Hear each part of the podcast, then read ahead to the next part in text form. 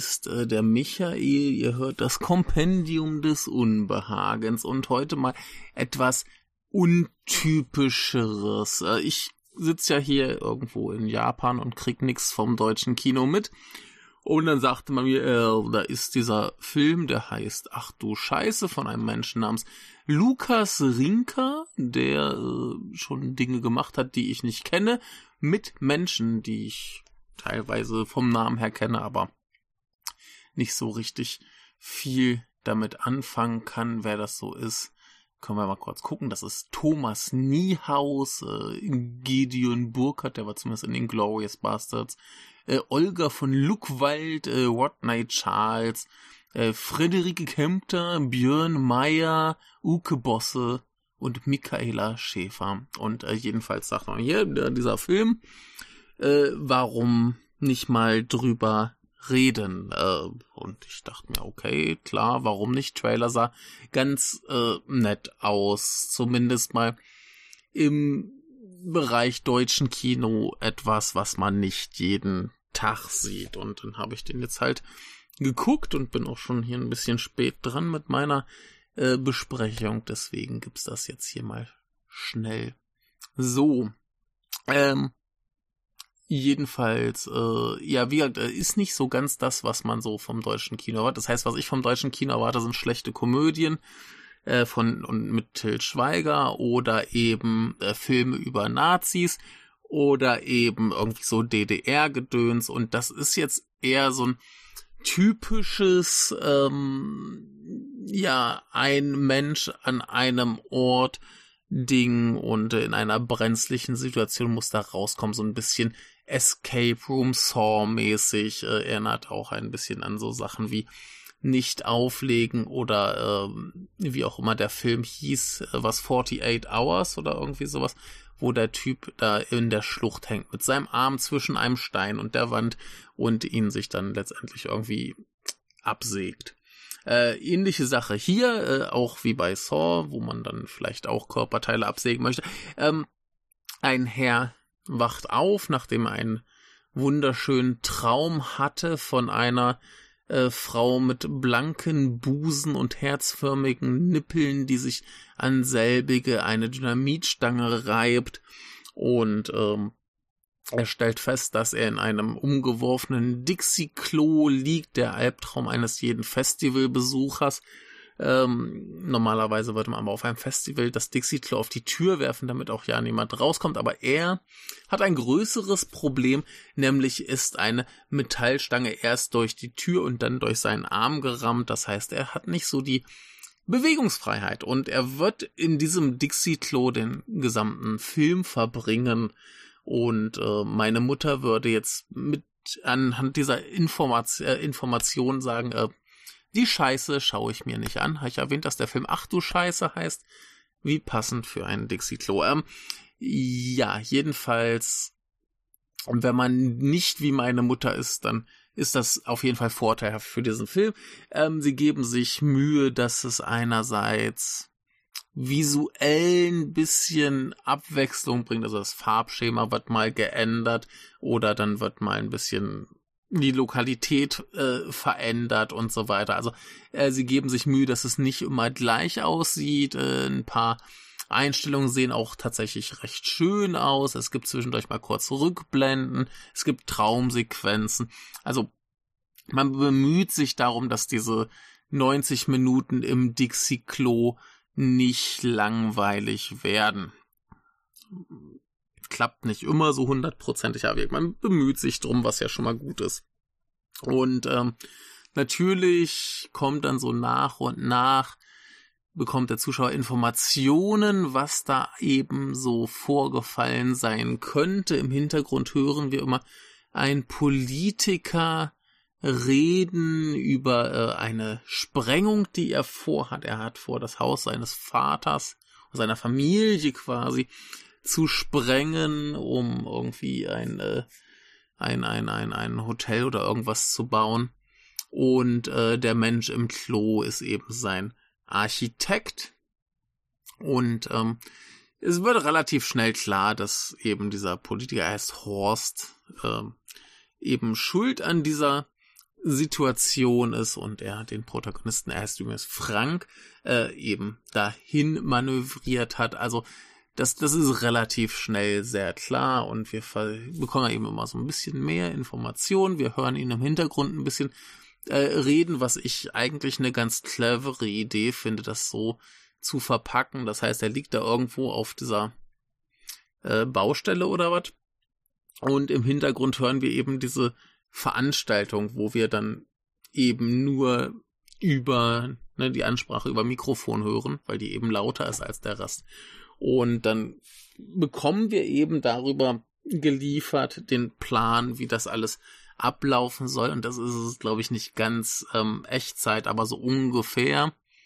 Äh, da heißt es so, hier um 14 Uhr sprengen wir eben den Laden und äh, der Frank im Klo hackt dann mit so einem kleinen Hämmerchen ein Loch in die Wand und sieht dann eben, dass er auf dieser Baustelle ist, dass draußen irgendwie Dynamit ist und so weiter und so fort. Und wir bekommen eben nach und nach ein bisschen Information, bis es dann eben alles irgendwie total eskaliert und äh, ja, man kann sich ungefähr vorstellen, wie der Film abläuft. Äh, das funktioniert soweit alles ganz gut für meinen Geschmack. Ist es vielleicht ein bisschen zu lang. Es hätte ein bisschen vielleicht kürzer sein können, vielleicht ein, zwei Wendungen weg, aber ja, so der, der, der Mittelteil fühlte sich für mich so ein bisschen, ein klein bisschen dröger aber das ist okay. Ähm, ansonsten gibt man sich sehr, sehr viel Mühe, dass das alles enorm abstrus und drüber ist. Da hätte ich auch gern noch ein bisschen mehr von gehabt, noch mehr drüber, noch schräger, noch merkwürdiger. Ähm, so, ich sag mal, die erste halbe, dreiviertel Stunde hat man so hin und wieder Momente, wo man doch noch irgendwie überlegt, ob das jetzt eigentlich realistisch ist, was da passiert. Ist es natürlich nicht, das ist alles kompletter Bullshit. Also wenn man sich dann überlegt, so, oh, würde das so funktionieren, was er da tut, äh, gar nicht erst drüber nachdenken oder warum macht er nicht das eine oder das andere. Ich meine, er hat einen Hammer, womit er irgendwie ein Loch in die Wand hauen kann. Warum haut er nicht die ganze Wand gleich kaputt? Ne, äh, gar nicht drüber nachdenken. Und ähm, da hätte man, also so die zweite Hälfte, die eskaliert ganz gut, da wird sehr, sehr deutlich, dass das alles komplett drüber und blöd ist. Und ähm, das hätte man, glaube ich, vorher auch schon ein bisschen intensiver einbinden können, dass das alles eben alles, äh, dass das alles eben alles, oh mein Gott, dass das eben alles ein bisschen mehr knallt, ein bisschen schräger ist, ein bisschen witziger vielleicht noch ist. Und äh, ja, das hätte, glaube ich, so die erste Hälfte ein bisschen, bisschen unterhaltsamer noch machen können, aber das ist schon, schon ganz okay. So, es funktioniert alles, wie es drin ist. Wir haben auch nebenbei immer noch so ein bisschen ähm, sein Verhältnis zu seiner Frau, was nicht besonders gut ist, weil er sie eben sehr, sehr schlecht äh, behandelt hat und ignoriert hat und immer, ah, ich muss jetzt aber arbeiten, ich kann jetzt keine Kinder mit dir machen. Ähm, und dann, ja, kümmert er sich eben um seine tolle Arbeit und und dann lernt er eben im Zuge des Films irgendwann, dass seine Frau ja eigentlich doch eine ganz tolle ist und er sie unglaublich liebt und überhaupt und macht dann eben diese Wandlung durch, aber ja, das, das ist auch zwischenzeitlich ein bisschen so der ernste Faktor, aber zu, das, das ganze Ding mit, mit dem Horst, das, das muss natürlich auch wieder in Bayern spielen, alles muss in Bayern spielen, wenn es nicht Berlin ist. Ähm, passt aber auch ganz gut zu diesem relativ dumm, zu dieser relativ dummen Tonalität. Wir haben die, die typisch dämlich gemütlichen bayerischen Polizisten. Wir haben noch eine sehr klischeehafte äh, Ökoaktivistin. Wir haben den äh, aus, ich glaube, Jamaika importierten Sprengmeister Bob äh, und all so Sachen. Natürlich ist das alles ähm, noch gekoppelt an einen japanischen Investor, der dann irgendwie zu der japanischen Nationalhymne da äh, aufschlägt zu dem Event. Und äh, ja, ist alles irgendwie so, so ein bisschen sehr klischeehaft und allem. Also es ist schon, schon relativ deutlich, dass der Film gar nicht versucht, ernst zu sein, abgesehen eben von dieser Liebesgeschichte, die er zwischendurch vielleicht ein bisschen zu ernst äh, behandelt. Also der, der ganze Film hätte ein bisschen noch bescheuerter, noch drüber, noch mehr drüber sein können. Schon allein dieses, diese, diese Idee, dass da eben irgendwo in Bayern ein Haus einfach mal so weggesprengt wird ich weiß nicht, ich habe zumindest noch nie in äh, von von von Sprengungen in Deutschland irgendwie äh, gehört. Ich weiß nicht, ob man das in Deutschland so macht, dass man einfach Häuser wegsprengt, aber ich meine, es ist ein nettes Setting für den Film, deswegen einfach lieber nicht drüber nachdenken, ob sowas tatsächlich irgendwo passieren könnte, sollte, würde, so einfach akzeptieren in diesem Film Bayern wird das so gemacht, da kann man das machen. Äh, und natürlich wird's verhindert von Eulen, die da irgendwie brüten wollen. Und die Eule hat auch noch einen ganz fantastischen Auftritt später. Äh, ja, aber das, wie also so die Tonalität ist prinzipiell gut. Das hilft auch ein bisschen, dass vielleicht, ich, ich weiß nicht, wie gut die Schauspieler tatsächlich sind, aber hier hilft es halt ein bisschen, dass die auch durchaus alle ein bisschen drüber spielen können, ein bisschen übertrieben spielen können. Und ähm, das jetzt keine große Kunst verlangt, denn ich nehme an, der Film ist mit einem sehr kleinen Budget entstanden, daher auch die eine Lokalität und der Rest findet irgendwo im Off statt. Also selbst die Rückblenden, da, da ist nicht viel, was da irgendwie außerhalb des Klos passiert oder nicht in unmittelbarer Nähe des Klos. Äh, auch die Traumsequenzen sind so mehr oder minder, äh, also die Anfangssequenz ist da nicht drin, aber dann später ist dann nochmal eine, die spielt eben auch im Klo. Ähm, ja. Also ich nehme an, da ist mit einem sehr, sehr schmalen Budget gearbeitet worden, was man aber jenseits des äh, Settings und des allgemeinen Konzeptes, was eben auch wieder viel größere Filme ähnlich gemacht haben, also das muss jetzt nichts heißen. Ähm, aber anhand dessen würde ich jetzt vermuten, dass der nicht so wahnsinnig teuer war.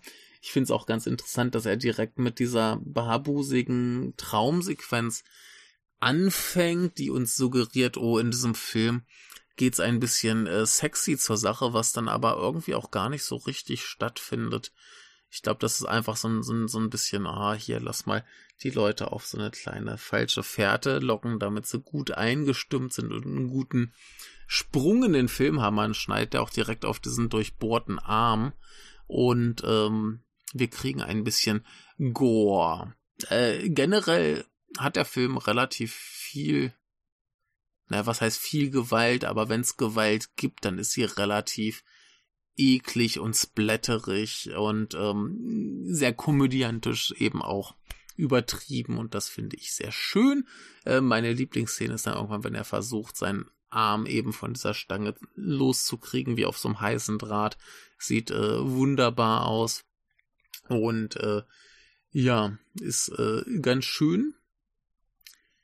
Und äh, ja, das, das hält einen ganz gut bei Laune. Deswegen dann spätestens so die zweite Hälfte, wo es so richtig dann eskaliert und auch noch ein bisschen mehr Figuren auftauchen, ein bisschen mehr Gewalt kommt, da kommt der Film gut in Fahrt und unterhält mich dann schon ganz gut. Also das ist schon alles soweit in Ordnung. Na, wir handlungstechnisch, da, da ist nicht viel zu holen, da will er auch gar nicht viel holen, wäre auch Logik. Geh weg mit Logik. Es hat hier nichts zu suchen, es soll Spaß machen, es soll ein bisschen unterhalten, es soll ein bisschen witzig sein und ein bisschen splatterig. Und das liefert er ganz gut ab. Also insofern war ich auf jeden Fall etwas positiv überrascht. Also wirklich, der Trailer versprach schon so ein bisschen was anderes vom gängigen deutschen Kino. Ein bisschen deutsches Genre-Kino, was ja immer schmerzlich vermisst wird. Ähm, bis, ja, wenn dann nicht ausnahmsweise mal irgendwie so Sachen kommen wie der Bunker oder der Nachtmar.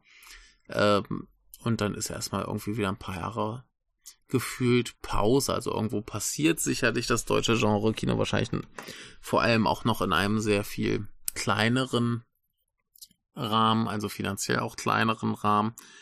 Ähm, und insofern ist das vielleicht hier eine ganz gute Sache, auf einem ganz guten Weg, dass da irgendwie äh, im deutschen Genre Kino was geschieht. Insofern, unabhängig davon, wie gut ich den Film tatsächlich finde, würde ich mir fast wünschen, dass er ein bisschen Erfolg hat. Einfach nur damit ähm, vielleicht auch gezeigt wird, hey, da ist Bedarf an sowas. Ähm, was ich auch ganz gut finde, ist, dass der Film eben sehr deutsch ist, also sowohl vom Humor her, von der Musik, äh, das ganze Bayern-Setting, das, das ist alles so richtig schlimm deutsch, aber schlimm in einem Maße, dass es mich äh, unterhält. Ich erinnere mich noch, der letzte Film, der letzte deutsche Film, den ich gesehen habe, ist äh, äh, Ich bin dein Mensch, heißt das, glaube ich. Und der hat mich eher im, im Negativen an Deutschland äh, erinnert. Also irgendwie so, der Film ging los, die ersten Figuren tauchen auf. Ich denke mir, ah, alles so, so, so, so, so, so Namen, wie ich sie in so einem Berlin-Film erwarte. Und das war irgendwie so ein bisschen äh. Und hier ist es auch ein bisschen äh, aber äh, eher so auf einer schabernackigen Spaßebene und das ist, ist okay. Das kann ich verarbeiten, damit komme ich klar. Insofern würde ich das eigentlich fast schon äh, begrüßen, wenn, wenn der Film tatsächlich ein bisschen Erfolg hat und ein bisschen zeigt, hey, deutsches Genre-Kino, das vielleicht doof ist, aber Spaß macht, ist äh, total legitim und okay und die Leute wollen es sehen. Und äh, insofern wäre das schon wünschenswert. Äh, mir hat der aber auch tatsächlich ganz gut gefallen. Also ich äh, möchte jetzt hier nicht über den Klee loben. Wie jetzt so im Mittelteil war es so ein bisschen so, hm, habe ich auch mal kurz ein Päuschen gemacht, kurz mal geguckt, was so auf Twitter los war, aber äh, prinzipiell nicht verkehrt. Und gegen Ende wurde ich dann tatsächlich doch, also ge gegen Anfang war es eher so, so interessant, was machen die jetzt mit diesem Setting? Und gegen Ende hat dann die Eskalation wirklich Spaß gemacht. Da waren ein paar sehr schöne Ideen drin. Äh, da waren ein paar schöne, schöne Blut- und Gore-Effekte drin. So richtig Action gibt's natürlich dann auch wieder nicht. Denn wirkt es ist halt immer noch in einem Dixie-Klo. Aber äh, sie haben sich da ein paar nette Sachen einfallen lassen. Sie haben ein paar nette, äh, äh, wie heißt es? Nicht CGI-Effekte. Äh, praktische Effekte, sagt man. Ist es das, ist das das Wort? Ja, ich glaube schon. Äh, haben sie sich ein bisschen Mühe gegeben. Ähm, wie diese ganze Geschichte mit dem Arm äh, ist sehr unangenehm inszeniert wie sich das eben gehört. Er äh, spielt auch immer mit diesem Gedanken, sich den doch abzuschneiden. Und ähm, ich glaube, dass das, weil wir eben dieses Gliederabtrennen aus anderen Filmen kennen, sitzen wir hier und denken uns, ja, ist nicht so unwahrscheinlich, dass er sich einfach den Scheißarm abschneidet und äh, dann rumläuft und äh, Leute ermordet oder irgendwie sowas. Aber ja, ob es dazu kommt oder nicht, müsste dann selbst herausfinden. Ähm, sie spielen aber auf jeden Fall immer wieder mit dieser Idee, einfach den Arm abzuschneiden und alles, äh, ne, aufzugeben quasi. Ich gebe meinen Arm auf, ja. Ähm, ja, wirkt ansonsten alles abstrus. Äh, andere abstruse Sache, ich weiß nicht, ob das realistisch ist oder nicht. Für mich klingt sehr abstrus, ähm, dass wegen den Radio äh, Funkwellen, die fürs ähm, Sprengen benötigt sind, die ganze Gegend mit einem Störsender quasi bearbeitet wird, so dass niemand Handy oder Internetempfang hat oder irgendwie sowas. Er klingt für mich sehr abstrus. Also man möge mir verzeihen, wenn ich da jetzt die Realität ausblende, aber ich kann mir nicht vorstellen, dass das möglich ist, einfach mal so. Äh, ja, aber egal, es äh, funktioniert. Man muss ja irgendwie, das ist ja immer das Ding bei solchen Filmen, man muss irgendwie klar machen, so, hey, du kannst jetzt nicht einfach den Krankenwagen rufen. Äh, ja. Auch ganz nett, ähm, der Film hat so ein bisschen den, den, den äh, Castaway äh, auch verarbeitet. Und zwar ähm, redet ja in Castaway äh, Tom Hanks mit einem äh, Volleyball und hier redet er mit der ähm, mit dem Klodeckel, der lustigerweise ein Smiley-Gesicht hat, warum auch immer, aber die unterhalten sich immer mal ganz, ganz ordentlich. Das ist dann so der, äh, die zweite physisch anwesende Figur. Ähm, fand ich ganz gut. Ja. Und, äh, nö, ja, ansonsten ein sehr netter, kurzweiliger Film. Hätte ein bisschen kurzweiliger noch sein können, ein bisschen kürzer vielleicht auch sein können, aber 90 Minuten ist immer noch nicht lang. So wirklich gelangweilt habe ich mich auch nicht. Und ähm, ja, für, für, für, für das, was es ist, ist es total in Ordnung. Ähm, man sollte jetzt hier keine, keine großen intellektuellen Taten erwarten. Aber wenn man mit äh, solider, ein bisschen ekliger, dummer Unterhaltung äh, sich äh, beglückt fühlt, dann äh, hat man hier, glaube ich, doch ein bisschen Spaß. Mir hat's jetzt zumindest den Abend ein bisschen äh, versüßt und ähm, ja, haben wir mal hier noch eine kurze kleine Filmbesprechung. Also, wir schaut ihn euch ruhig an. Ach du Scheiße, müsste jetzt gerade im Kino angelaufen sein. Und äh, ja, bis demnächst, wenn wir mal wieder ein bisschen mehr haben. Tschüss.